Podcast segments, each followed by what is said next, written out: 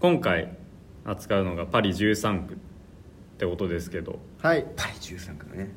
ミレニアル世代のあ4人の物語らしいです。ミレミレニアルミる？レニアミレル世代。にアムじゃなくてミレにあるね。へえスマホでなんか iPhone で調べても絶対ミレニアルでうまく変換されないんだよね。なんか iPhone さ下手な変換ないあと iPhone 絶対下ネタとか変換させてくんないっていうのあるそうなんだ。そう。えなんかさ一回下ネタ打つとさぜ残り続けるような。えわかんない？えマジでわかんない？いやなんかでも下ネタのワードを打ったら、打っても明らかにそれしか変換しようがないだろうっていうのに、うん。絶対違う変換をめっちゃバーって並べてきて魚のめっちゃなんていうの？いやでもわかるわかる正しい変換になるとかはあった。でも一応はあるんだそうそうそう。えだからさ下ネタを一回正しい変換で打っちゃうとそれがずっと上の方に出てきちゃうのよ。嫌だな。そう嫌なの。だから俺は割とその何？その例えば熟語だったらうん。半分ずつ打つみたいなね。はいはいはいはい。うん。しかも下ネタって言うと下ネタじゃないんですよ。全然そのなんていうの？医学的にも使うような単語とかでさえもなんか変換避けたりするし、うん。へようわからないですねそこら辺は。あとフィルマークス見てて思うのはねうん。あのバットマンって打つとバッドマンになるんだよね 絶対に。えはいはいはい。えうん。なってる人めっちゃ多い。えだから悪男になってんじゃん。ー、そうなんやつバットマンなわけないのに。ミレニアル世代です。そうだね。何？とミレニアムと間違われるの？ミレニアムって何？ミレニアムって。ミレニアムってあのあれじゃない？世紀2000年とか1000年とか俺らは？せ千年期。千年期。うん。千年。あまあミレニアルだからね。俺ミレニアルは何？ミレニアルは。ミレニアルとミレミレニアほルってぼ同じでしょ。ミレニアル何は。同じじゃないの？あるミレニアルって終わってるわけだから英語で言うと形容詞だよね。そういうこと？ああなるほどね。だからその時代そそのミレニアムのってことでしょ、はいはいはいはい。うん俺らは Z 世代なんだね。みらしいっすたいだね。2000年とかに生まれてるとだから1990年代後半とかからはもう Z 世代なのかな、うん Z 世代ってさ、うん。なんかすごい最近になって聞くようになったと思うんだけど。そうですね、うんだから、あんま自分たちのことをさ Z 世代だとか思わないよな。でも思ってない。だからそこら辺の人たちがこうし社会的に影響を及ぼし始める時期だからじゃないの？その二十歳とかを過ぎて社会に出るああそういうこと？うん。Z 世代がついにみたいな話なのか。あーえーミレニアル世代の方がかっこいいな。ーうんなんか Z 世代って Z 世代ダサいな。ダサいよな なんか、次アルファ世代だっけ、うん、なんか。かっこつけてアルてファなんだ。かっこよくない感じもするし。Z 世代はどういう人たちなの？さっき言ってたよね福山。はマーケティング用語なんだこういうのは。あマーケティング用語なんだ。へえなるほどね。あだからあれか Z 世代の求心力がなんとかとかいう話なのか。サンクセなあ特徴マスメディア離れが顕著。インターネット環境では情報収集が当たり前。へうんえうんうん。そうよね。えー、まあ確かにね。デジタルネイティブってやつでしょ要は。最近テレビを部屋に置かないみたいなテレビ買わない人とかもいるからね、あーあるわ。ブランドに対するこだわりがないなって。へえ面白。ソーシャルネイティブ自己発信が上手。多様性を認める。経済面では保守的。実用性を重視だそうです我々は。やった。で物心ついた時からもうスマートフォンに親しんでてもうんう SNS での自己発信に抵抗がなく情報収集も SNS が多いです、なるほどね。うそうです、ん。確かにね。なんかさデジタルネイティブあるあるみたいなのさ、うん。その何子育て界隈のツイッターとか見てるとあるんだけどさ、うん。なんかなんかテレビをスクロールしようとする赤ちゃんとかさ。今はいるみたいな話たまに見るのよ。で俺この前親にうん。パソコンでなんか記事かなんか見せてたら、うん。親が俺の画面スクロールしようとしてパソコンなのに、そう。あなんであんたがそうなる逆逆だろみたいなー俺の方がね。パソコンスクロールできるパソコンってないっけあるけどね。うん。うん、あるけど俺のはできないからあ触んないでってなった。へえ そんな感じですか？音声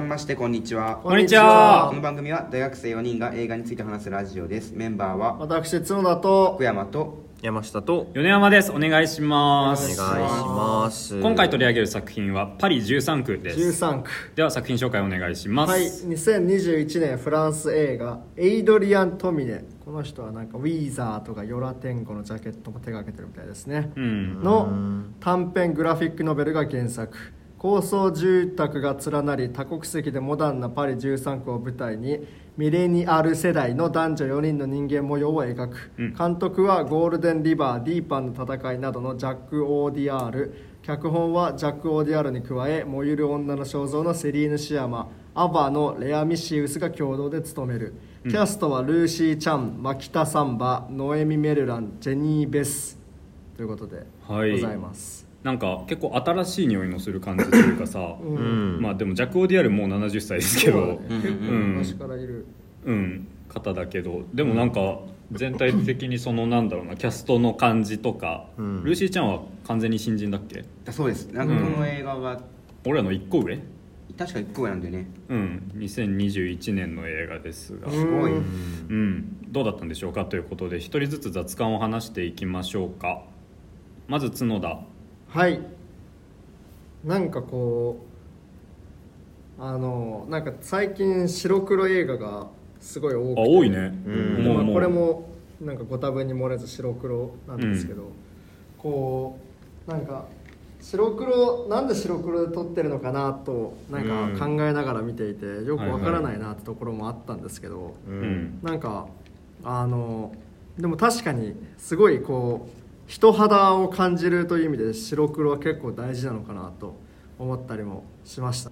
それこそねさっきも言ってるようにそのインターネットとかでいろんなこうそれこそまあ例えばポルノとかだったらそういういくらでもなんか人間のセクシュアルなコンテンツが見れる状況においてあえてこう白黒ですごいこう繊細な人肌を描いている映画だなと思ったりもしました、うん。なんか好きか嫌いか嫌いではないけどなんかどこまで好きかちょっとまだ分かんないんですけどそのなんかこのすごいパッと見のこうさらっとした印象に見えて実はいろいろと考えるところが多い映画かなと思ったりもします。はい。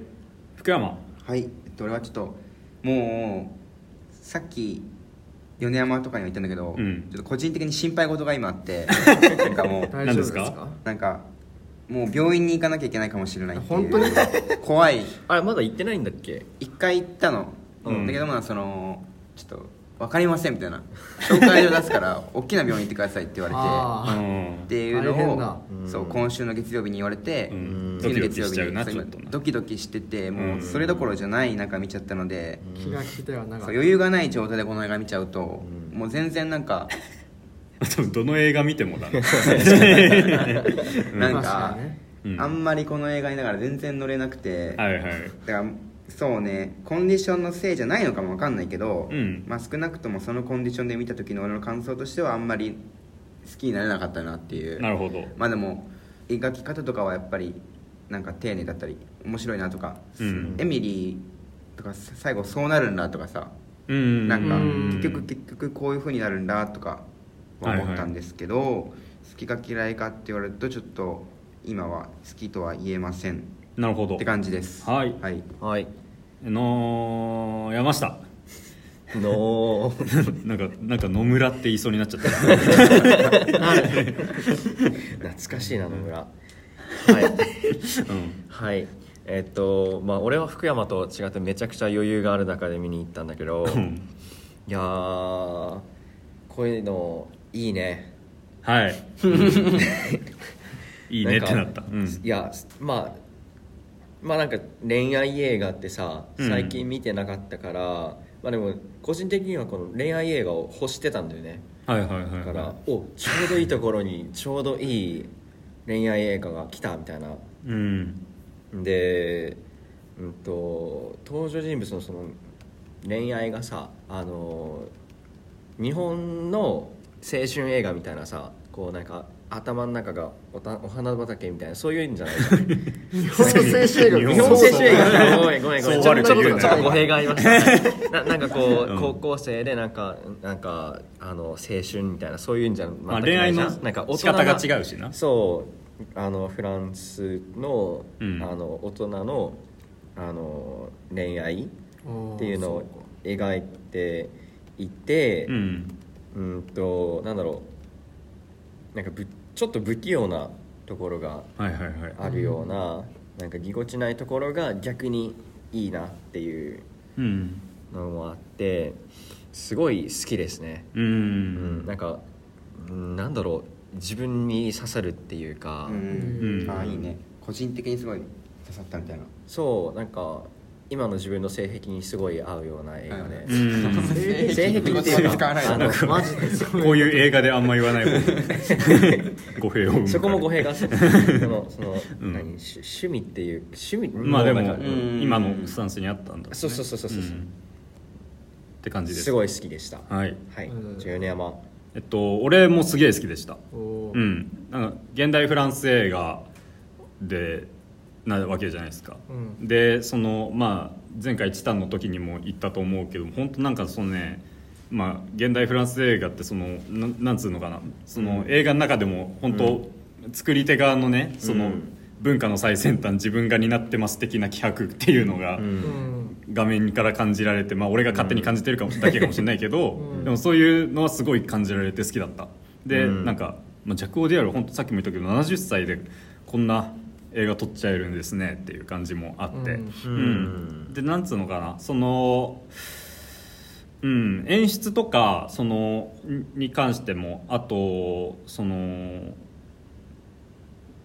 なんだろうな、まあ、音楽とかうん。に関しても、まあ、結構意外と大胆なやり方をしてるというか、うん。あそれやるんだっていうふうに思うようなシーンがあるんだけど、なんかそれがちゃんと成立してんのがいいなっていうふうに思ってそのなんだろうモノクロだから成立してるとも思うしなんかだからモノクロでこれやっちゃうんだとも思うんだけど、ん。あモノクロだからこれできてるよなっていうふうにも思う部分もあるし、んだからモノクロってだけじゃなくて本当になんかこの作り手たちだからこそこれできてるなっていうふうにも思うし、うん。だからなんつうのかななんか新しいっていう感じがするんだけど新しいゆえのその浮ついた感じみたいなっていうのはなくて、はいはいはい。うん、すごい馴染んでるなっていう風なうん感覚が見ててあったので、うん。すごいそういう面で結構感心しました。でまあストーリーに関しても、うん。そうなんかこれは結構なんかそう山下も同じようなこと言ってたと思う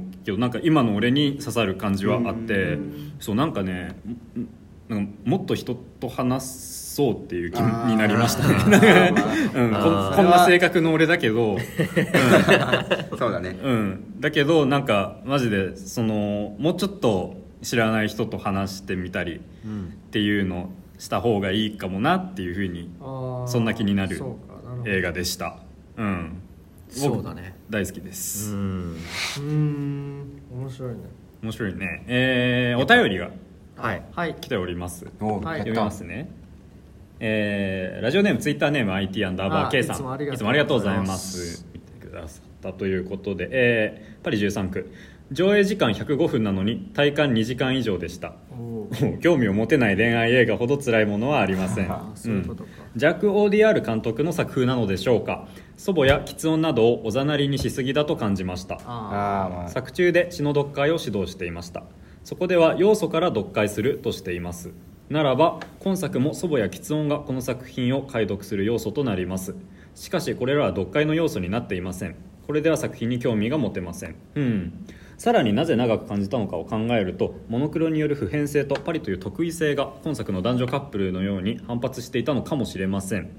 また今作をリアルと感じるか所詮映画の出来事とするかという見方の違いもあるでしょういっそ高層マンションのような非現実。例えば青山真司監督遺作「空に住む」みたいな描き方であればとさえ思います、うん、リアルといえばミレニアル世代と言われる若者の描き方です、えー高学歴プアを当たり前と受け止めギガ容量と課金によるスクリーンを通じてのコミュニケーションという描き方に私はリアルを感じることができませんでした、うん。最後にセリーヌ・シアーマンを書いた脚本セリーヌ・シマンの書いた脚本はですね、うん。おそらく女性の女性同士のパートでしょう。その部分はエモかったですということで。はい。だからそう、なるほど。最後の部分はなんかそのジャック・オーディアルがそうだね。そう言ってたらしいですね。なんかあーそうなんだ。そうそうそう。ううん。んへえーあそうか空に住む遺作になっちゃう。あじゃあパートを分けて脚本書いてたのかな？なんか3人ぐらい脚本がいるから。どうで3るのかパートぐらいやったと思う。でもまあどうなんだろうね。そうなんか割とそんな感じなのかな。っぽい気もするけうど、ーん。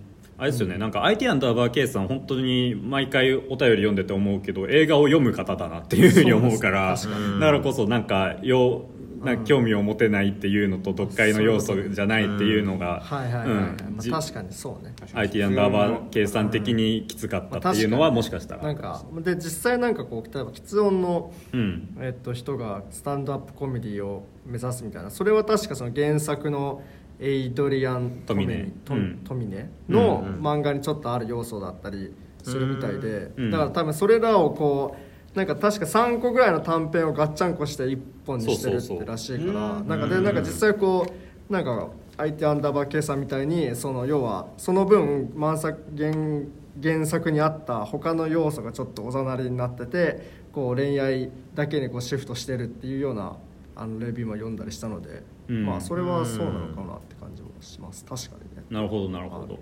モノクロによるパリのなんか普遍性とパリの特異性みたいなうん。パリの得意性。ま、街のってことなんですかね。あでもパリ13あそういう区っことか。ていうタイトルはまあ元現代はそうだね。レゾリンピアドだけどうん。でも副題に一応入ってたしうんうんうんそのまあパリの特異性っていう部分はやっぱり描いてるのかなとは思うけど。そうだね、うんなるほどね。うなんか確かにそれはあるかもしれない。なんかこの13区だしで団地も出てくるし、うん。その要は現代のそのなんかフランスってその何？そのまあ文化的なあれはあれですけどそのなんか結構今フランスってすごいなんかこう社会的にはいろいろとさ揺れてる時期じゃないですか。そのなんかうん。大統領選もあったし、ん。でそれこそ例えばパリの、えー、と都会郊外の団地っていうと2020年の「レ・ミゼラブル」って映画とかは、うんまあ、完全にすごい社会派によるような映画だったりもしたので、だからパリ13区も、まあ、パリで13区でで現在っていうふうに描かれるとそういう見方のできる映画かなと思ってみたら意外とそれその社会的な要素だったりとかはうん。割と薄いというかね文学に近い感じはあるうん。だからなんかそれはなんかこうあそういう映画じゃなかったんかいみたいな感じになるのは分かる気はしますけどね、うん。え IT アンダーケさんありがとうございまありがとうございました。ありがとうございます。そしたら話していきましょうか。はい。うん。はい。どうしよう何から話すかな、ねでもそのあれかな。相手アンダーバー K さんが話してたやつからつなげると、そのリアルと感じるか映画の出来事とするかみたいなのって、この映画のストーリーにおいて割とある部分なのかなっていうのは俺は思って、うん。そのなんつうのかなえっとあれですよねだからパパリ13区ううん。んっていうタイトルなわけだけど、そのなんだろう意外と意外とっつうか割とその日本人うん。結構イメージとしてパリって聞くとおしゃれな街っていう風うなんイメージがあるけどなんか実際あれらしいですね。そのなんか日本でいうところの渋谷とかに近いような雰囲気らしくって。パリ13区？パリパリの街が。パリの街そう。パリ自体がか。なんかパリ臭いらしいですよ。街が。海外の構汚いみたいな。海外の街って大体うん。汚いところあるよね、そうそうそう。だからまあなんかなんつうのかな。その、まあ、整頓されてる部分ももちろんあるとは思うんだけど、その整頓された感じと雑踏っていうのが一応せめぎ合ってるみたいな感じっていうのは、まあ画面見ててもちょっと伝わってくるかなとは。そうなんだよか海外っていうかもう現在的にそうなん。かそうそれこそウエストサイドストーリーみたいなその都会は逆にはいはいはいこうむしろちょっとこうあのそんなにこう何都会のすごい汚いところとかになんかこうあんまりお金のない人たちがいっぱい集まってみたいな。でもうちょっともう裕福な人たちは郊外に逃げるみたいなそういう現象も起こってるかもしれないですね。うん、うん。まあでうん。とああの都会は治安が悪いみたいなね。海外の、はいはいはいでちまあまあパリとかも治安悪いしあの治安が悪いってよく聞かない。そうなんだ。そうなんか道歩いてたらなんかうんちとかあるみたいな。ああらしいね。それは本当に言われるよね、そうゴミがいっぱいあってみたいな、うん。なんだけど、まあ、パリ13区はそんな治安めっちゃ悪いってわけでもないらしいね、治安が悪いのは北部とか観光地らしくて、うん。13区はそのどちらでもないまあ庶民的な街って聞いたなんか。うん。うん。あのまあ映画にも出てたけど中華街ねとかがあって、まあアジア的な印象がある街らしいです。なんか多国籍だったよね、はいはいはい。うん。うん。主人公のエミリーも、うん。台湾系の人としてそうね、うん。クイズね。ええ。なんかそうだからそのなんつうのかな。まあ言うたらそのおしゃれなパリっていうイメージではないそうですけどその映画の中で描かれてるパリは、うん。でも美しいよなとは思ってその画面を見てて。だからそれはなんつうのかな。だから舞台がパリだから美しいみたいなことでもないしだからなんつうのかな。なんか結構物語もさ美しい物語では別になかったじゃないですか、うん。そうだうねん、泥臭い感じもある。うん。けどでもだからでもそれもまたなんだろうパリの美しくない一面を描こうとしてるとかそういう意味でもなくて、うん。単純にそのパリっていう街をこういうふうに切り取ったら、まあうんこうおなんだろう美しくも見えますよねみたいなところはあるのかなっていうふうに思って、そうねそこは力量を感じましたよね。うんうんだからなんか割となんつうの？そう考えるとなんか結構さっきのみんなの話ちょっと変わるかもしれないですけどそのなんか文,、なんか文化的な最先端とか、うん。なんかそういうなんかこうフランスならではみたいな感じはあんま受けなくて、あーなんか結構うん。すごいなんかどこにどこにでもあるっていう言い方は分かんないですけど、うん。そんなにこうなんかフランス独自なそれこそなんか結構なんかさあのフランスの恋愛映画の巨匠のエリック・ロメールを批判なんか比較してるとこ見たんですけど、なんかそそういう感じでもちょっと違うかなっていうか、うん。なんかうん。あでもなんかね俺が思うのはそのエリック・ロメールとか、うん。そういうなんつうのか言うたらフランスのクラシック映画っぽさっていうのはまあ俺は感じなかったけど、うんうん。でも、うんなんつうのかな現代フランス感っていうのはすごい感じてその、まあ、一番何で感じたかっつうと音楽なんだけどそうん。のサウンドトラックが エレクトロニカ系じゃないですか、フランスってエレクトロニカがすごく育つ国なんですよね、うん。なんかロックは不毛の地って言われるんだけど、でも、まあ、ダフトパンク生んだ国だしうん。やっぱりそっち側の音楽はそうそうそうそうそうすごく発達してるんですよね、確かにう確かに、うね。だからそういう意味でそのクラブのシーンとかも何回か挟まったし、でそのエレクトロニカを結構大胆にちゃんと使ってるのは、あなんか現代の映画っていう風にしてるなっていう感じはすごくあって。うん、なんかそれ俺割と大事だと思うんですよね。あ現代その音楽が今、自分の国でどう動いてるかとかっていうのをそのまま映画に反映できるのってあんまり意外と難しいと思うんだよね。なるほど。いうことをできてるのは素晴らしいかなっていうふうに思いました。音楽の面ではまた確かにパパリっていうかフランスっぽさみたいな実そうそうはかもしれないけどね。その映像の中になんかパリといえばみたいなさエッフェル塔とか出てきたっていうわけでもないしそうそうそう、うん。エッフェル塔なんかほぼ出てこないし。そう都会のビルに囲まれる本当もうどこの国にもどこどこの町にもあるようなモダンな。そうそうそう。うん。だから本当日本でもできそうな話だなっていうふうに思ったというか。みたいな。だから結構親近感湧いたのかなって思ったりもする。うん。そうそうそうそうそう。ね。それは思った。そうそうなんだよね。だからなんか自分に近しい話だなっていうふうに思って見れたうん。ところはあるな。ヨーロッパの建物とかってさ大体あの昔からの石石造りのさ建物が出てきてあヨーロッパっぽいなみたいなうん。感じだけど、今回そんなにそういうしあの西洋みたいなさ建物も出てきたって印象もないし、うんまあうん。どっかワンチャンあったかもしれないけど、うん。本当もうガラス張りのビルのうん。中とかうん。あの不動産や不不動産の中とかさ、うん。うんあとはアパートとかさ、ううん。んねもう本当どこにでもありそうな感じで、うんでまあなんかストーリーラインとかに関してはさ、うんそのなんだろう、まあ、恋愛映画としてまず見た時に、うん。そのなんつうのかな純愛映画とかではないじゃないですか。そうだね。決して、うん。だからそういう意味で言うとまあだからなんだろうさっき山下が言ってたような日本の恋愛映画とは違う感じっていうのはそういう部分かなと思うんだけど、あうんうん。なんかうん。だからそういう意味でそのまあ綺麗にしてない感じっていうかまああっていうのはそれがあるかなとそれがあの、逆に正直っていうかさ。はいはい。だからまあそうなんだよね。なんかそのだからだそれをやってるからリアルっていうふうに言えるっていうわけではないとは思うんだけど、ん。でも少なくともその誠実ではあったかなっていうふうに俺は思って、うんうんだからなんだろう。まあ、アンバースイートのパートとかさ、うん。あそこに関してはなんつうのかな。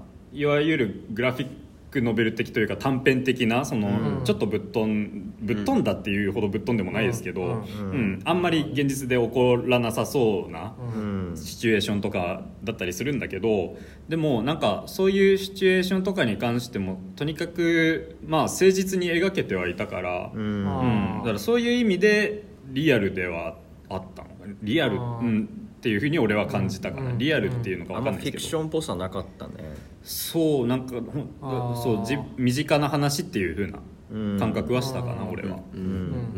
ああなるほどね。うん、うんうんなんか群像劇っぽいよね。うんまあそうだね。うん。主人公この一人みたいなさあの、うん比重を重くするんじゃなくて、うん。なんか綺麗に3人ぐらいに、うん。あの分散されてた気がして、ね。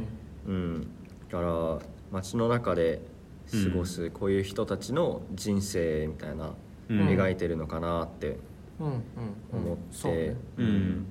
やっぱなんか人間の人生ってこういう人との関わりでさ、うん。あのいろいろとなんか道が変わってるっていうかさ、うん。あのこの人と出会ってこういう会話をするからこういう未来が生まれるみたいなうん。あの何その人と人の関わり関わりの可能性みたいな。っうん。ていうのをちょっと考えさせられたな、だって、エミリーに関してはさ結構あのアンバースイートが原因で大学辞めたわけじゃん。のうんノラさん。ノラね。あノラか、うん。うん。あごめん。あれエミリーって？エミリーはあの台湾系の。あそうごめんごめん、うん。ノラか。のそうだな。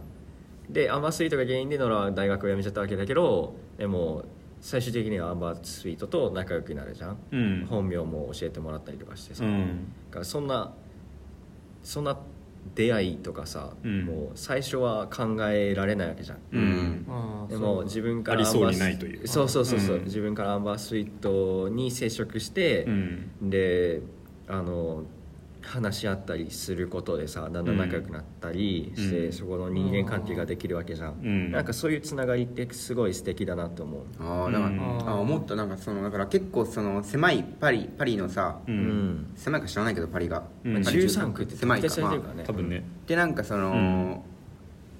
なんかそのそこまでフィ、まあ、その起こってることはフィクションとか、うん。アンバースイートとの出会いとかさ、うん。まあなんかその、うん。うん。だけどもうん。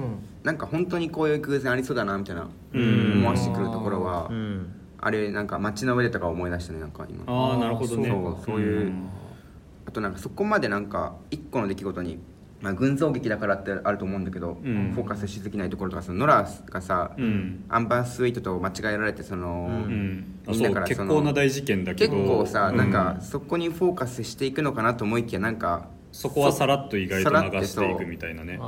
出来事自体は大きいじゃん。なん。か大きいじゃん。大学を辞めてさ、うん。みたいなだけど辞めちゃったりあと、あのそう辞めてるシーンはあなんか事後報告的というかね。そうそうそう、ん。気づいたら辞めてたみたいな。そう。1ヶ月後とか言ってなんかそそう。のでもちろん本人はすごい気づいてさ気づいててその殴ったりししたりうん。さ、してるけど、とかうん。あとカミーユが結構その、まあなんかいろんなみ魅力的でさ、うん。いろんなのとすぐセックスしちゃうみたいなうん。感じ。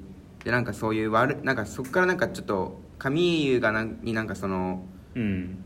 なんていうのそういうなんていうのかなトラブルとか起こすのかなって最初ちょっとなんかうん。一瞬思っちゃったんだけどまあそんな気配も一切ない。うん。うん。意外と淡々としてるというそうそう。か全そう体的淡々にとしてんだよね、うん。っていうねそう。あでみんなすごい情熱的じゃんなんかもう感情うん結構なんか、それはそうだね。そう。けどなんかそこもなんかちょっとそれを淡々と描いてる感じがうん。あったね。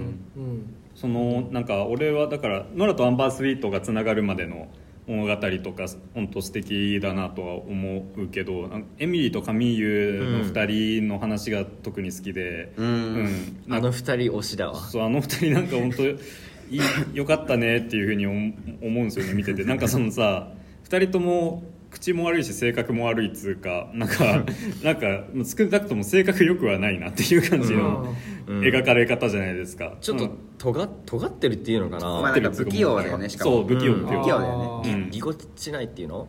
だから2人の会話とか最初から見ててもさ、ん。なんかお前そんなこと言うなよみたいな、うん。そそんなことすんなよっていうふうに思うようなことを言ったりしたり、うん。言われたりされたりみたいなうん。のがずっとあったんだけど、ん。でもなんか最後結局その、うん。ああいうふうになるじゃないですかエミリー,、うん。エミリーが。でなんかエミリーがその、うん。まあ、おばあちゃんが死んでで葬式行く前にインターホンからカミーユで呼ばれて、うん。で「愛してる」っていうの3回ぐらい言われるみたいなうん。シーンがあったりして、うん。でまあなんかさそのカミーユの今までの流れとかを俺らが映画から俯瞰して見てると、うん。そのなんだろう。そのジュテーム本当かよみたいな風にもうん。思うわけじゃないですか、そうん。なんか、うん薄っぺらくも聞こえるわけじゃない、ううん。んうん。すごいいいシーンだけどねあそこ、うん。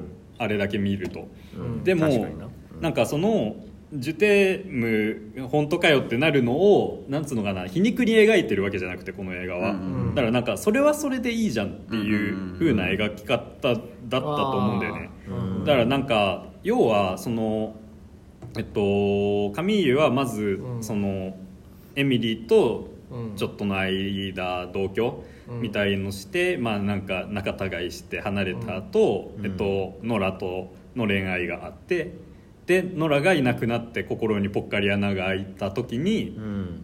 えっと、エミリーにもう一回ままだ愛してるみたいなことを言われてうん。でエミリーかもみたいな風になるみたいなさ それでなんかそれだけ聞くとお前都合いいなみたいな。ね。うん。感じもするじゃない、なんだけどまあなんかでも多分カミーユは寂しかったんだしエミリーも寂しかったんだろうなっていう風には思うからうん。なんかまあそれはそれでいいんじゃない？っていう風になんか思えるラストだったというかなんかそのジュテームの薄っぺらさが逆にすごい良かったなっていう風に俺は思って。まあそうね。そう。だからあのジュテームはすごいなんつうのかな純愛のジュテームじゃないですよ。うんうん、その口をついて出てしまうような愛してるなわけなんだけど、うん。でもなんか2人とも寂しいのは多分確かだったし、うん。で、まあ、2人は、まあ、性格とか見た時に似合ってると思うし、確かにね。ううん。んでなんなら純愛とかあんま彼らに似合わないし。うん。だからなんかあのラストは俺はすごい好きでしたね。あそういうことね。うん、そうだから、うん、なんつうかそう優しい視線のあるうん。映画かなというふうに思いました。うん。実は弱王でも結構なコメディみたいなこの映画はそういう感じでやったみたいな恋愛コメディとかいうそのうんそう。なんかだ割とそのすごいなんかお重たいというかあまあうんほうね。そうね。こうかっちりした恋愛劇っていうよりはもうちょっとそんぐらいのテンションなのかなそうか。でも確かになんかそのすっきりした感じっていうのはあったよね、うん。全体を通して、爽やか、ううん。ん軽やかで、そうね。うん。なんか詩を読んでるような感じあああなんかあった気がする。うん。白黒だったからっていうのもあるのかな。モノクロの画面ね。そのあさ、ー白黒ね。モノクロなんだろう。その途中で一瞬アンバースイート出てくるところで色がつくみたいな、うん。あの演出はまあ俺はあんま分かんなかったけど、ん。でもなんか他で言うとなんかさチャット画面が空中に浮く演出うん。あったじゃないですか、うん。そのあれ結構なんつうの割とありがちというかさあそうだよねなん。かうん最近のドラマドラマとかでも見るぐらい。よくあるからていうかもうずっとあるよね。そうそうそ10年ぐらい。うなんならずっとあるうん。ような、ん。で割とポップな演出だと思うんだけど、うん。なんか、なんかそういうまあサントラもそうだしそういううるさくなりかねないような演出がモノクロで抑えられてたかなっていうのは俺は思ってあーじゃああれかもかなそのシー。ンを分割してさうんかるあのスプリットスクリーンね。電話とかそうそうそうそうそう。のうん。あれとかもなんかもう直接的というか。そうだからなんかあー。まあでもでもそれはでも確かにそのすその本当に電話とか LINE 電話とか、うん。とか Zoom とかするとそういうふうに映るから、うん。そういうふうあな意味でやってるのかなと俺は思ったんだけども。ねまあ、モノクロでやってるかあらーそうね。要はそうなんだよね。だからなんか抑えられてるのかもしれない。そうその確かに。うん。やりすぎってなりそうなことをやってるんだけど、うんやりすぎになってないんだよね。あやっぱ結構だからリアルな感じなんだよね全体的に見て。うん。しましまってたな取り繕わないっていうかさ。そう着飾らない感じはあったな。うん。そうあのあのズームじゃなくて何？スカイプもさ、うん。あのちゃんと画面がさ時々止まったりとかさ画 質も悪かったじゃん。ああいうのもさあスカイプこんな感じだみたいな。スカイプやったことないけどズームもあんな感じじゃん。ズームちょうどあんな感じだみたいな。あ止まってる止まってるみたいな。うんリアルだなって思ったりとか。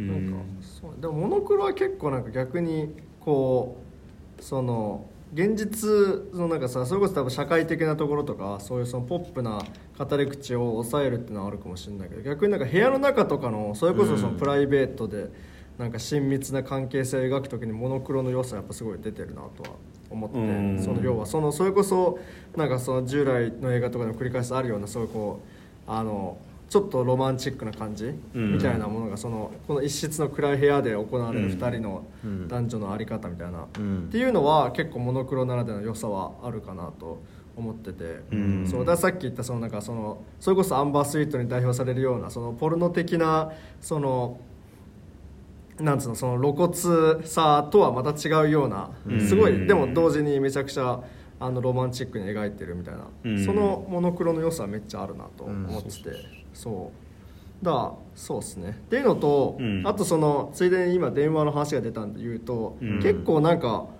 なんつうのかなその淡々としてるとか、うん。なんかこう現実地に足ついてるとかいうようなのでは確かにそうかもしれないけど、うん。結構この映画なんつうのかな演出的なところはめちゃくちゃなんかこうあのい言ってしまえばすごいえ映画っぽいっていうかそのなんかこうげ劇的劇的っていうかなんかこう、うん。映画的なそのそのミレニアル世代的なそのガジェットをすごい映画としてうまく昇華してるなっていうふうには思ってて、うん。その要はさスプリットスクリーン画面を2分割して2人を見せる電話越しのシーンがあるんですけど、うん。で通例そのスプリットスクリーンって確かにそのまあ人間ドラマで友達とか恋人が話す場面ではよくあるし、うん。なんかこう、まあ、サスペンス映画だったら異なる時代を同時進行で見せることで緊張感を狙ったりとかってあると思うんですけど、ん。この映画でなんかスプリットされてるなって結構序盤にすごい多いんですけど、うん。そこでなんかこう互いにこうなんつうのかな分割されてる2人が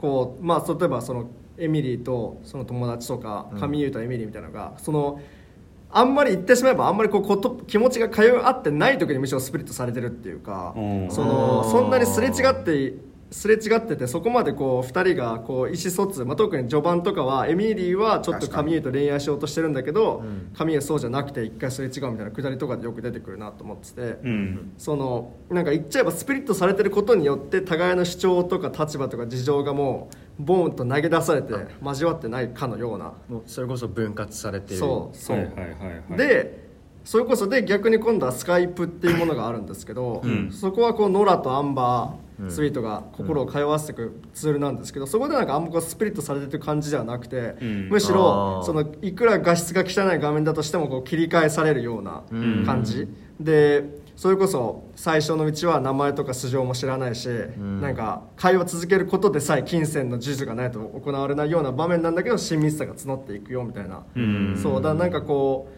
そういう対比そのつまり携帯電話とそのなんかスカイプみたいなその対比っていうのが一個あるし、その見せ方そのスピリットされるか、うん。そのたとえ画面越しだったとしても切り替えされるかみたいな違いがあって、でラストの電話ではついには相手顔すら見えない相手の元に訪ねていくことで。そうそうそうそうそうなんだよね。そう。だからすごいなんか、なんつうのかなこうガジェットを現代的だよとかリアルだよって使うのはそうかもしれないんですけど、うん。すごいなんかこう映画的なモチーフうん。としてうまくなんか消化してるなっていうかそこはこうあの淡々としていてそのリアルスティックに見えてめちゃくちゃこうまあなんかすごいうこう綺麗である、うん。まあ言っちゃえば作作為的、まあ、それが別にちゃんとうまく働いてるからいいと思うんですけど、うん。そう。だそこはすごいなんかあ面白いなと思って。そうだよね。確かに。ラストのその2人同士会う、ん。その、えっとうん。ノラとアンバースイートが会うのと、うん。エミリーとカミーユが会うとこうん。ろうん。そうね。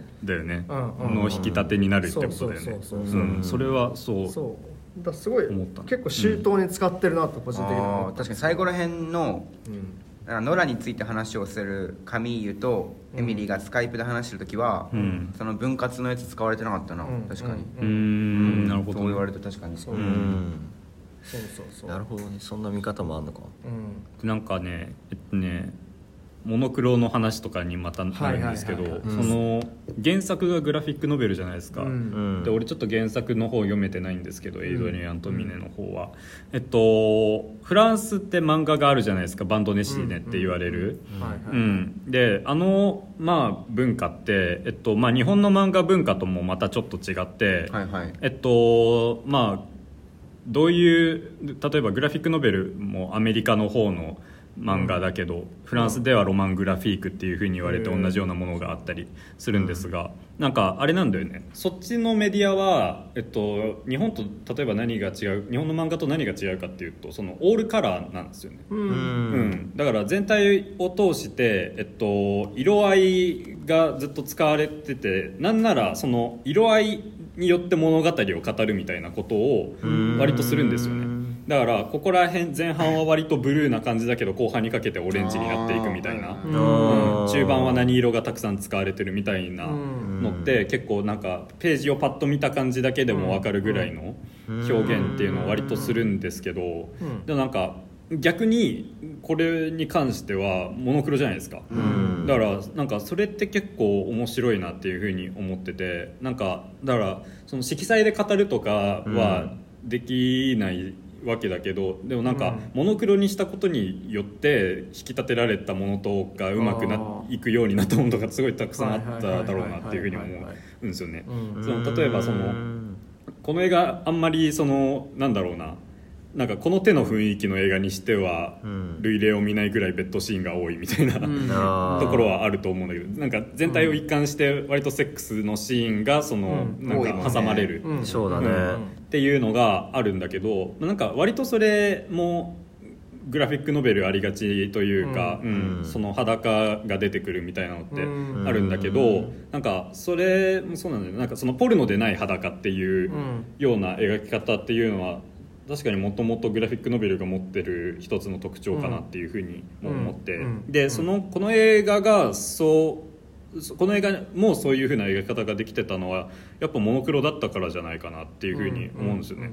そのモノクロにすることによってそのまあなんだろう肌色だったらやっぱりちょっとねまた違った印象を受けると思うんですよね。肌色の多い映画だなっていうふうにうん。なる感じもあるかもしれないんだけど、うん、で、うん。そうなんかでそのなんつうのかな R18 の映画ですけど、ううん。んうん。その R18 っていうのがまたなんていうのかなそのまあエロいシーンが多いから R18 っていうような単純なことでもないうん。かな、まあなんか営利的には単純にそうかもしれないですけど、なんかその本当にまあ大人にならないと分かんないような内容ん。つうかさ、うん。っていう感じがしてでそのなんていうか出てくるセックスのシーンもそのあれなんですよ。なんかコミュニケーションの一形態として描かれてると思うんですよね、うんうんそうだね、うん。確かにね。そうだからなんかそこにいわばなんつうのかな。純愛的な単美的なうん。意味とかを求めてるわけでもないうんくて、うん。そう本当にコミュニケーションとして描いてて。でまあ一応つながるっていう行為ではあるけど、まあ、それが時に裏切りであったりうん。すれ違いであったりとかっていう風な描き方だったと思うんですよね。そうね、うん。エミリーも最初とりあえずセックスって中国語で言ってたしね、うん。うん。面白かったねあそののジョーク、うん。そういうことわざがある、ううん。んうん。でそのそのセックスがコミュニケーションの何ツールとして描かれてたっていうのもさ、うん。それこそノラとかがそんな感じうんだよね、そうノラに関してはなんつうのかな。ノ自分がその性的に見られることに対して恐怖感を覚えるようになるみたいなうん展開があったじゃないですか、うんでなんかそれも多分セリーヌ・シアーマあたりがすごい関わってた部分かなと思うんだけど、本当なんか彼女が脚本に参加したのはすげえ意味があったことかなっていうふうには思って、そうなんかすごいなんそのうまく言えないななんかでもね、すごいなんていうのかなあのー要はそういうさっきも福山が言ってたようにそのなんだろうな結構深い問題とか重い問題としてなりそうなうん。トピックなわけじゃないですか、うん。その、うんなんか例えばデジタルタトゥーっていうふうに言われるものであったりとか。っていうものだったわけだけど例えばそういうデジタルタトゥーの問題とししての映画っていうふうに描くというよりは、うん。あくまでそれこれはその生活の一面として立ち現れてるものであって、ん。だからそうなんですよね。だからそのまあ趣旨はそこにはないんだけど、でもそれこの映画を見てるとそのだからこの映画自体は問題提起をしていないんだけど、ん。俺らはこの映画を見て問題提起すると思うんですよね、うん。だからその、そういう描き方ができる人だよなっていうふうに思って、ううん。んそう。だからままなんだろう。俺的にはそう感じたんだけどどんぐらい意図があったかは分からないけどね、そう。そういう描き方ができる人って稀有だなっていうふうに思うんですよね、はいはいはいはい。なんかそのグラフィックノベルでいうとなんかそのうん。エイドリアン・トメニって人ってアメリカの人で、そうだね、うん全部原作もアメリカだアメそれこそアメリカのグラフィックノベル、うん。あなんかアメコミとかにも通じるような。っていうのをフランスに持ってってっていうのがちょっと面白いなって思って、うん。うん。だからなんかこうでそれでこうフランスの漫画のバンドデシネっていうのもあるし、うん。だからなんかそこはちょっとなんそれもちょっと面白いなっていうかなんかあ、うん。フランスにわざわざ持ってったんだっていうような感じもうん。しました、なんかそうなんだよね。でもグラフィックノベルって割と映画と対比されることはあって、うん。そのなんだろうな。アメコミ要は、えっとうん。アイアンマンとかってうん。の方も映画化されてるじゃない、うん。で例えばそういうふうに言われるアメリカンコミックって言われる方だと、ん。あの割とハリウッド的うん。っていうふうに言われたりとか、なるほど。うん。まあ、昔からあるからっていうのもあると思うけど、でグラフィックノベルはそのサンダンス的っていうふうに言われるんですよね、サンダンス映画祭的な、そのストーリー、オフビート感とかうん。っていうのが割と特徴にあるっていうふうに言われてて、だからこの映画も割となんつうんですかハリウッド的というよりはサンダンス的みたいなさ。あ感じがあると思うけど、そうだね、はいはい。でもその2つのメディアは多分相互作用して、ーううん。ん。いるんじゃないかな、うん。うん。でもグラそうなんだグラフィックノベルってなんかあれじゃんアラン300とかアラン・ムーアとかもグラフィックノベルじゃん。それは違う。ああどうなんだだあれってどうなんだろうなグラフィックノベルに当たるの俺なんか割とうん。グラフィックノベルってなんかそのウォッチメンとかそういうイメージがずっとあったんだけど結構いろいろあるんですね。なんかサンダンスっぽい感じも。あそうそう。でもこういう雰囲気のはまあまあありますね。はいはいはい、はい。うん。そうね。なんかそのなんか問題提起の話とかもまあ確かにそれはそうねなんかこう意外とこの映画は恋愛としてさらってこう全部修練させていくけども、うん。いろいろ残るところはあるよねなんか。そうそうそうそう。うん。なんかそう結構なんか意外となんかなんつうのかなこう描いその描写としては結構ちゃんと全部紳士っていうか、うん。なんかエミリーとかもその中学あの移民で中国じゃないか台湾か、うん台湾で結構大学もちゃんと高学歴だけど、まあ、自分の仕事にこうあんまりしっくりきてないような感じで、でそのなんか老人ホームのその福祉の問題とかも出てきたりとか、ね。でカミューもめちゃくちゃインテリでなんか学校の先生もやってるけど、うん。なんか次の資格取るためになんか休職しても全然経済的にはあんま余裕がないとか、うん。でそうね。でノラとかもなんかまあ彼女はそのなんかそのなんつうのセリノシヤマが描いてるようなそのなんかセクシャルな視線みたいなそういう問題も抱えてしまうし、まあそれより前からそもそもこうなんか大学復学したはいいけどみたいな、うん。そう。なんか結構もうなんかそのアンバースイートにうん。間違われる手前からさその講義でそのたまたま隣に座った生徒と話しても全然向こうが興味示してくれないみたいな、うん。そういう感じもあったりするし。だから結構意外とそのなんかこうそれぞれが抱えているこうもん問題というかは課題はちゃんと見えてくるしなんかそこはこうしっかり描いてるんだけどなんかそこは確かにこう問題提問題提起っていうかその問題のそのか可視化にとどまってるっていうか、うん。そう。そうだね。っていう感じはありますね。うん。そうだね、うん。そうだね。そうそうそうそう、うん。それはすごいいいなって思ったね、うん。こういう雰囲気の映画でそれをやるっていうのがね、ん。うん。さらっとなんか、エミリーも結構さなんか姉姉にすごい頼ってさ、うん。なんかまたうんまた昔私のこと障害っつったよねみたいな,、はいはいはいなんかパーソナリティ障害よみたいな、うん。うん。うんシーンあったね。そこでさらって一瞬で終わっちゃったり、ううん。ん、なんかノノラもなんかおじとセックスしたことあるけど、はいはいはいはい。まあ血繋がってないのよみたいなさ、うん。まあ結構ねあんまりないようなさおじとセックスするなんてさ。ああそうね。ちょっとなんかそうなんか性的な、うん。なんかそのなんか虐待とかもちょっと一瞬匂わせるような、うん。なんかねやってうん。でもそうなんだ。よ10年間とか匂わせるだけなんだよね。だから深く入り込んでいかないんだけど、うん。でもなんかその匂わせに対してやっぱ紳士だよね。ううん。うん。それをなんだろう、うん。ただのなんつうのかな要素として扱ってないっていう感じはして、うん。そう、うん。人間の一面ですよね。ううんん。うんうん。そうね。うんだから結構だから割とだその分なんかややっぱりそのとはいえだ結構なんかこうあの真に迫ってるっていうか、うん。こうあでもやっぱそうなるよねみたいな。こう現代で特にやっぱそのやっぱ都会でそのパリでさ、うん。そのまあさっきの話にもつながると思うんですけどその要はそのやっぱり都心部ってむしろその今まかつてのなんかなんとなくのなんかこうハイソサエティっていうのはだいぶ崩れていって、むしろこう都心部のなんかこうちょっとなんかこう団地とかでルームシェアとかでそんなにこううんお金ない人たちが集まるような場所になってて、うん。でやっぱ裕福な人たちは郊外にめっちゃ行ってるみたいな、うん。そういう状態になると必然的にそこで生まれてくるなんか恋愛にしろ何にしろでも、うん。そのそうした社会的な背景とは切り離せなくなってくるよねっていうのは、うん。なんかあそれはすげえそうだよなって感じがしてうん。そうね。そう。だからなんか、結構なんかねさっきなんかそのあんまりこう真になんかなんかこの問題が全然しなんかなんつうの？うん。で私には理解できませんでした。IT アンダーバーさんおっしゃってたけど、うん。結構自分個人的にはああそそうかっていろいろこう、うん。なんか自分と同じところもあるし、ん。その比較するところもあるしみたいな感じで、うん。結構ずっとそういうふうに見れたんですけど、ううんこの映画で描かれてるような背景みたいなものは。うん。そうね。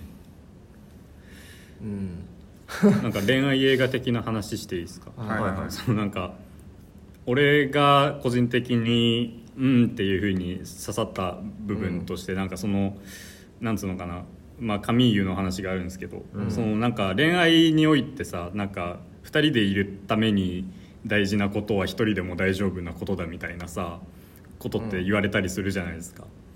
で、依存しないってことなら。そうある意味そのあー一人でも大丈夫だからこそ二人でずっといられるんだよみたいな言い方ってあると思うんだけど、うん。なんかい要はそのカミーユがさなんか車椅子畳めなくて泣いちゃうシーンとかさあー。あそこすごい好きだったんだけど、ん。うん。あそこはやっぱりさなんつうのかな一人だとダメだったってことなんですよねカミーユが、うん。そのそういう象徴的なシーンだったと思うんだけど、うん。なんか割と俺はそのなんつうのかな今までその恋愛とかにおいてその態度を取るっつうか一人でも大丈夫な方がいいっていう風なスタンスをずっと持っているタイプの人間でまあそれは確かに生きやすいんだよなとは思うんですけどなんかこの映画見てなんかどっちが幸せなんだろうなっていう風にちょっと思ったりはしてそのなんかそばに人がいなくても生きられるけどなんか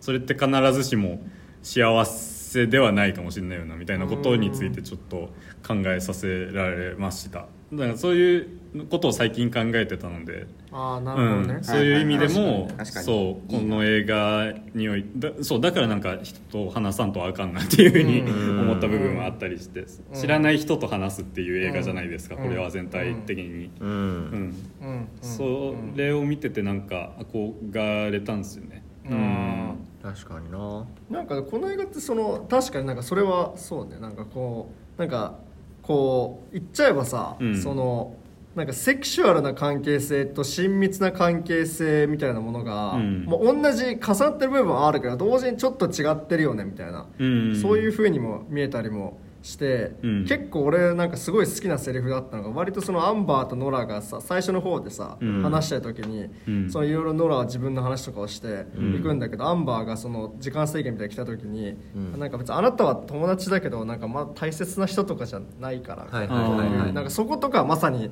そうで、そのであるいはそのエミリーとカミーユとかがそのルームネ、ルームメイトになってその体を交わし始めたけど別に恋愛には至らないとかそのうん。要はその、なんかこう一緒にいた時間とかはあるかもしれないけど、うん。そこからこうさらにこう親密になっていくっていうのはまた別のこうステップを踏まなきゃいけないっていうのが、うん。なんかだんだん分かってくるなと思ってて、うん。なんかそこがこうあのその関係性のこうなんつうの？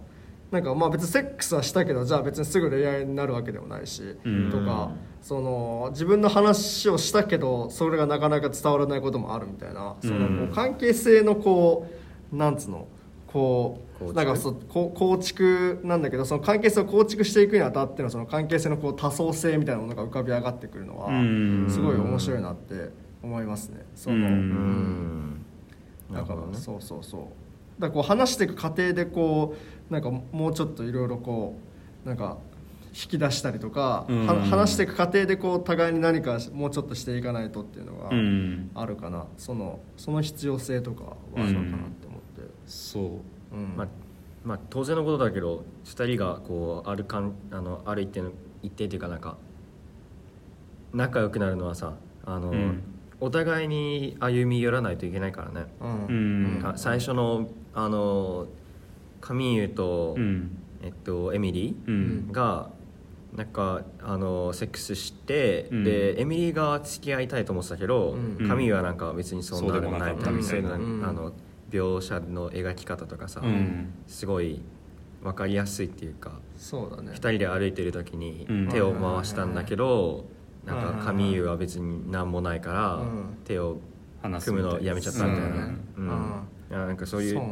ねこそうだよね。だから序盤からそのシチュエーションとかを結構描いてるから、うん。その入り込めるっていうのもあるよね、はいはいうんうん。なんかそういう話だなこれっていうふうにずっと思いながら見れるというか、うん。そうん。の相手のことを分かんなくてで言葉を交わしていくうちに分かったり、うん。うん分かんなかったりするみたいな。そう。いや分からないもんね、そう何考えてるかなんてね、うん。そう。本当分かんないよね、分かんないね。ってうん。思う、そう。本当に、うん。だからそう。ねとりあえずだからコミュニケーションとか交わさないと。だから相手となんか何らかの関係とかさ、うん。あのうん。持たないとあの相手のことが分かんないから,、うん。だから何何もしてないとやっぱ分かんないよね。うん。うん。でパーティーの後とかさ嫉妬したりされたりするじゃないですか、はいはいはいあのシーンとかも本当にそのなんだろう分かんないの象徴というか、うん。うんやっぱ相手のことなんか分かったつもりでも分かってないし、うん。みたいなうん。感じがして、そうね確かにそこは。そうあと結構すごい好きだった演出としてその要はうんカミーユがそのそうなんか最初の方でエミリがカミーユに距離を詰めていく、うん。そのずっと慎重に距離を詰めていってところがカミーユがなんかいや君とは別に恋愛もしないし別になんか今、うん。なんかセックスもする予定は今後ないかなみたいなことを言った時に、うん。一瞬だけエミリがあそうなんだって笑ってうん。すぐ、あじゃあなんかなんかそのルームメイトとしてこれはこうこうこうこうしてくださいみたいな、うん。ビジネスな関係に一気に冷めるシーンで、それあ一瞬笑うんだっていうなんかねすげえその演出としてなんかこうなんかすごい演出だなって思ったんですけど、とかそことかもすごい繊細な表現としてよかったし確かに。関係逆にこうもうさって引くシーンみたいな、うん。うん。そうだからなんかさずっと会話の映画ではあると思うんだけどさ、うん。なんかさあんまそういう印象俺は受けなかったっつうか、うん。うん。うん。要はなんか。俺が好きっていう映画で結構ありがちじゃないですか。その会話しかしてないみたいなさ、はいはいはい。で好きですね。なんかそういうの好きって言ってるけどなんかバンブルコアとかね。そうそうそう。でも多分そのジャンルでもないっつうかこの映画は、うん。うん。なんだけどそのでもうそうなんですよね。俺の好きな要素は抑えられているからなんか、うんうん。そう新しい感覚はしたんだよね、はいこの映画を見てて。すごかったな、うんうん。繊繊細だよね本当に、ううん。んディテールがあって。うんうんそう。でほんなんかさね屈辱的だった経験とかについてアンバースイートが話してるうん。スカイプのシーンとかさ、本当に聞いてて自分も笑っちゃうぐらいの なんかさ、うん本当に人の冗談話聞いてるみたいな感覚になれて、だからすごいなんかね楽しかったんですよね、見てて、うん。うん。い生きてるって感じがしました、ううん。ん。そうほん。そう本当に生きてるっていうかそうそうそう。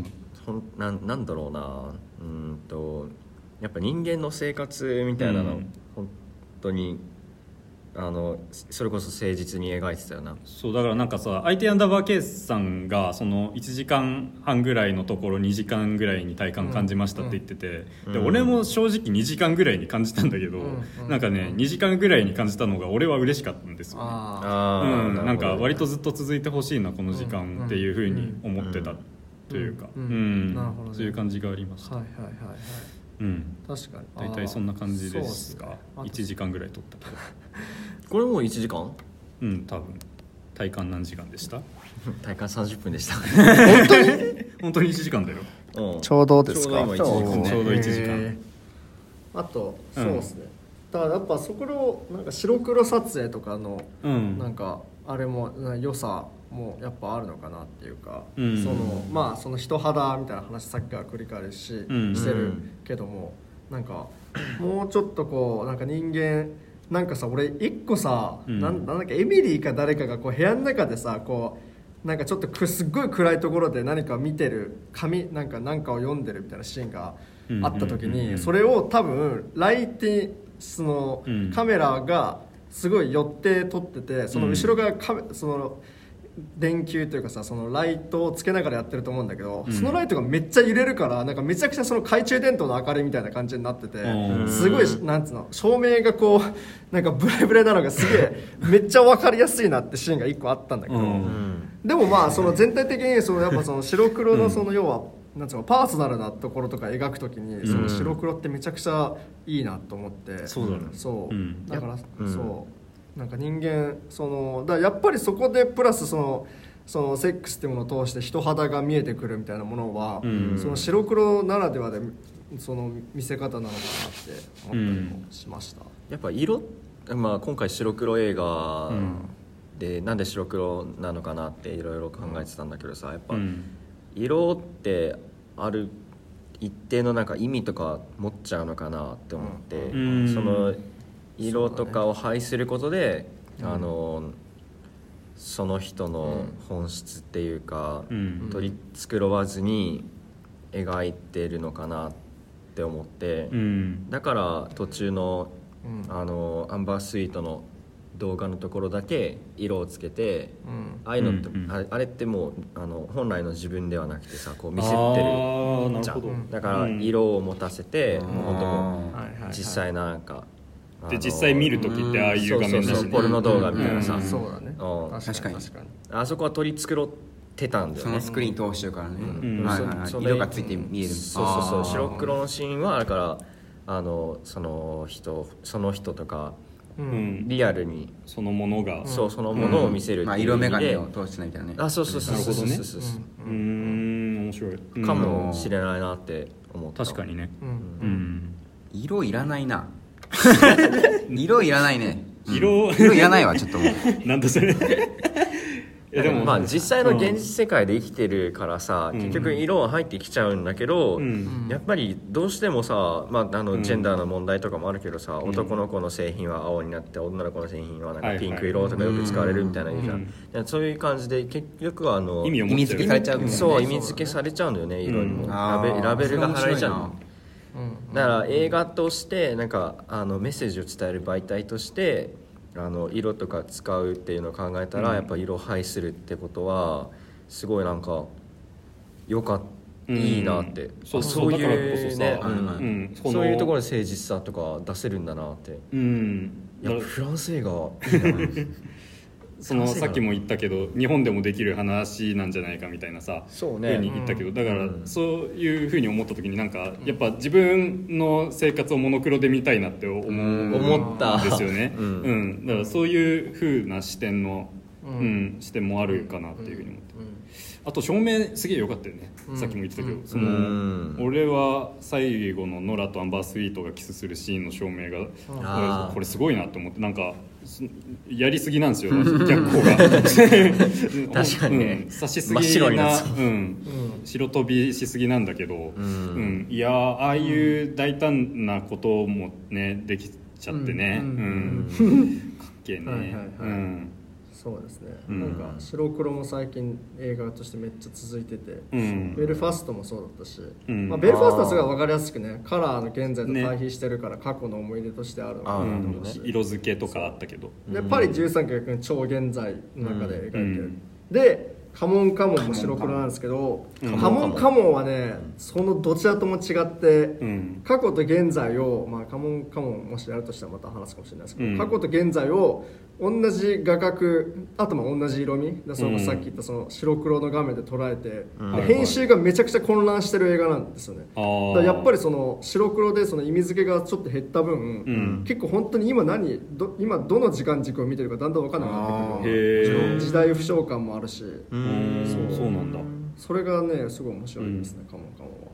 そう。かなるほど。じゃあ今のモノクロ映画そうですね。ね3本ぐらい出てるけど面白いですね。うん。うん。それぞれのい持つ意味とか感覚は違うんだ。うん。うん。なるほど。うん。パリ13区そんな感じですか？こんな感じです。確かに良かったですね。うん。い。や俺は好きでしたよとても。ううんん。したら今年今年映画すごいいっぱいあるね。ね。うん次回扱う映画の話しますか？はいはいはい、えーカカモン。モンカモンをまあ、ちょうど今ね出ててなんか複製みたいになってたけど、ドクター・ストレンジマルチバースいやー。ドクター・ストレンジもいいっすよ。そうそれもやりたいからうん。俺見れない。侍意味だよ見れあ寒いそう。ーでも見れないんですよ。ん？あれなんだっけ？ワンダービジョン。見ないと見れない。ワンダービジョン見てない。じゃあカモンカモンは絶対やろうか。カモンカモンはやろでマルチバース・オブ・マッドネスに関しても俺頑張るからちょっとワンダービジョン、うん。いいね。ワンダービジョンさえ見てればいける？ううん。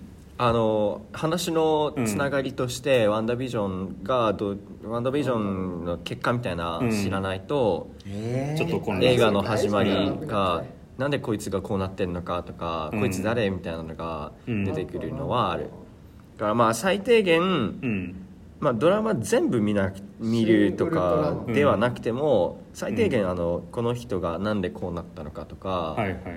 この人誰かみたいな、うん。っていうのは知っておいてほしいな。なるほど。新ワンダービジョンで最後ワンダがどうなっちゃうのか。新ウルトラマンはいつ？もあシン・ウルトラマンみたいうねえまだじゃない？でもいやもうちょっとです。13日はもう1週間あ1週間後か。空想特撮それもちょっと映画やりたいけどな。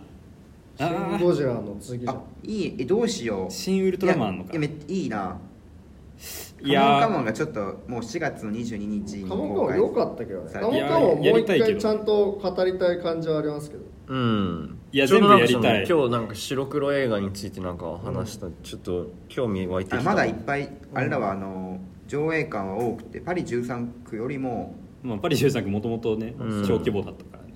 全然見やファンすいし、タスティック・ビーストじゃあその3本狙い目っていう感じででいいですか？とりあえず。うん、じゃあ自分最最直近でやるのは何ですか？直近カモンカモンにしとく？一応、うん例的にはカモンカモンみたいです。マルチバース・マットネス見ちゃったし。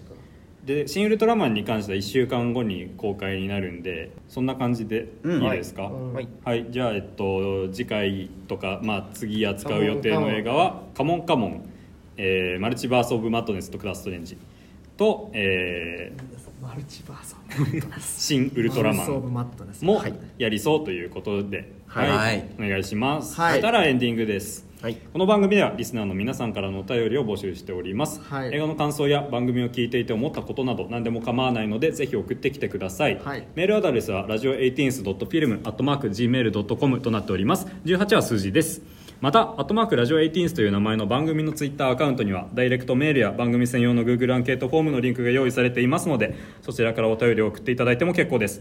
皆さんからのメールお待ちしております。お。待ちしておりおます。待ちしております。はいハッシュタグラジオ 18s でツイートしていただけると公式アカウントがリツイートしますのでぜひご活用ください。でサムネイルもねインスタグラムで、えー公開しております、はい。えー次回取り上げる映画は「カモンカモン」です、はい。はいお便りをお待ちしておりますお待ちしておりますということでここまでのお相手は私ツアーと福山と山下と米山でした。また次回。また次回オーバー。オーバー